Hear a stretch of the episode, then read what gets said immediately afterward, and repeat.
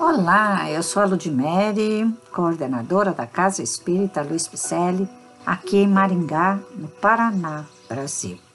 Estamos fazendo a leitura do livro A Caminho da Luz, que constam mensagens ditadas pelo nobre Espírito Emmanuel e que foram psicografadas por Francisco Cândido Xavier. Este livro é de estudos e por isso iremos lendo parte por parte para que possamos assimilar bem o seu conteúdo. Está bem? Então vamos continuar com o capítulo 12, A Vinda de Jesus, com seu subtítulo O Exemplo do Cristo. Sem nos referirmos, porém, aos problemas da política transitória do mundo, lembremos ainda que a lição do Cristo ficou para sempre na terra, como o tesouro de todos os infortunados e de todos os desvalidos. Sua palavra construiu a fé nas almas humanas, fazendo-lhes entrever os seus gloriosos destinos. Haja necessidade e tornaremos a ver a crença e a esperança reunindo-se em novas catacumbas romanas para reerguerem o sentido cristão da civilização da humanidade. É, muitas vezes, nos corações humildes e aflitos, que vamos encontrar a divina palavra, cantando o hino maravilhoso dos bem-aventurados.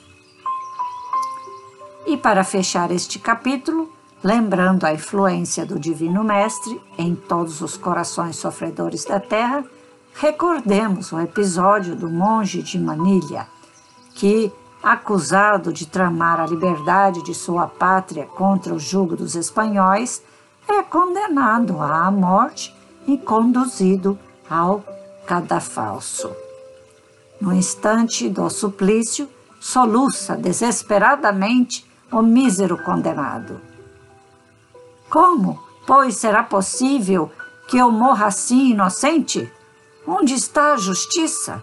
Que fiz eu para merecer tão horrendo suplício? Mas um companheiro corre ao seu encontro e murmura-lhe aos ouvidos: Jesus também era inocente.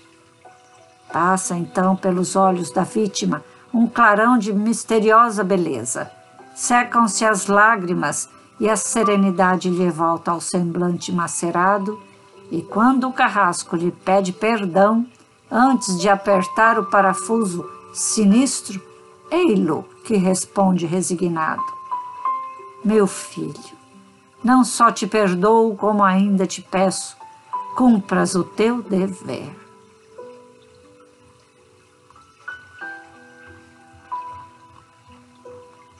Que emoção que deu. Nós falaríamos assim, como ele? Ou estaríamos gritando,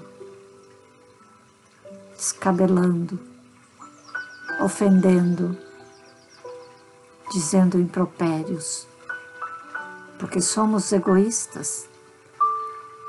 Ele também queria expor a sua injustiça, né? Que estavam fazendo com ele mas lembrou de Jesus, lembraram-lhe de Jesus e pacificou seu coração. Vamos também nos pacificar diante das tristezas, diante das atrocidades que cometem conosco, diante das nossas mágoas. Vamos? Vamos mudar o nosso pensamento e seguir Jesus? Como este, que ainda pediu para que o soldado fizesse o seu dever de matá-lo? É, estamos aqui neste mundo para melhorar. Né? Estamos aqui para mudar este comportamento ególatra, este pensamento de vaidades, de altivez, de materialismo, tudo que nos envolve nesse, nessa arrogância que nós trazemos em nosso perispírito, né? ou o espírito, porque essa força do espírito. Então, mudando o nosso pensamento, vivendo pelo menos 1% do que Jesus viveu, iremos realmente voltar ao Pai Maior melhores. Haja reencarnação, hein?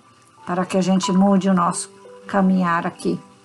Mas te convido, venha caminhar conosco, venha ser um caminheiro CELP, venha ser um companheiro de jornada nas obras sociais. Dê um alô em nossas redes sociais. Vamos lá? Facebook e Instagram com o nome Celpe Picele. Te aguardo, hein? Para juntos caminharmos a caminho da luz com muita paz. Grande abraço e muita alegria no coração.